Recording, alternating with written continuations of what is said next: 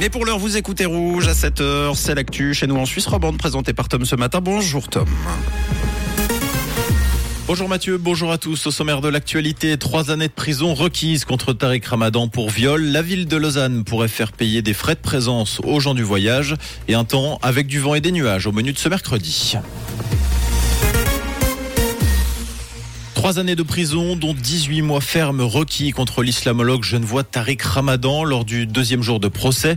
Le premier procureur a jugé crédible la version de la plaignante. Selon lui, Tariq Ramadan a commis une lourde faute et a profité de son aura pour abuser de sa victime et l'a traité comme un objet. Pour rappel, Tariq Ramadan est accusé d'avoir violé une femme en octobre 2008 dans une chambre d'hôtel proche de la gare Cornavin à Genève. Le procès se poursuit aujourd'hui. Ce sera tout tour de la défense et de la partie civile de plaider. Le jugement est attendu pour mercredi prochain. Les gens du voyage pourraient avoir à s'acquitter des coûts engendrés par leur présence à Lausanne. Le sujet de la salubrité publique était à l'ordre du jour de la séance du conseil communal hier soir. La résolution émanait de la PLR Marlène Bérard. Elle préconisait que la ville facture aux gens du voyage les coûts effectifs engendrés par leur présence. Cette résolution a été soutenue à une large majorité. Celle de Francisca Meinertz pour la mise en place d'une aire d'accueil avec des installations adéquates a également été adoptée. Le nouvel impôt de l'OCDE concernerait un millier de sociétés en Suisse romande. Cet impôt, on le rappelle, vise les multinationales qui réalisent plus de 750 millions de chiffres d'affaires par an au niveau mondial. Sont concernées en Suisse les sociétés comme MSC ou Trafigura à Genève, Philippe Maurice à Neuchâtel, Chiquita dans le canton de Vaud ou encore Richemont à Fribourg.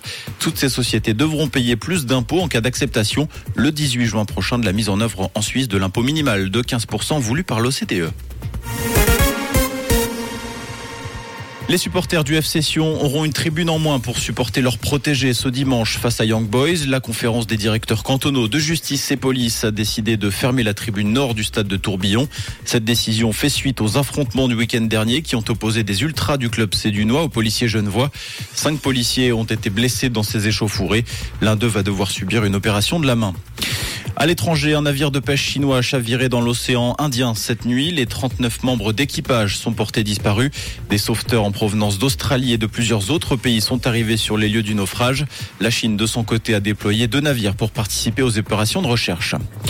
Un mot de sport pour terminer. La Suisse poursuit son sans faute en hockey sur glace. Les hommes de Patrick Fischer se sont facilement défaits du Kazakhstan 5-0 hier soir.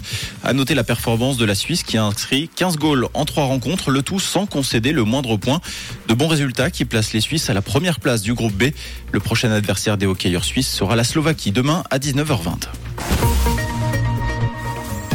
Et côté ciel, ce mercredi, un temps plutôt nuageux avec les premières éclaircies en cours de matinée. On compte 3 degrés à Valorbe et à Volion et 8 degrés place Saint-François à Lausanne et à Saint-Sulpice avec un temps ensoleillé pour cet après-midi et des rafales de vent annoncées par Météo Suisse pour toute la journée. Une très belle matinée à l'écoute de Rouge. C'était la météo, c'est Rouge.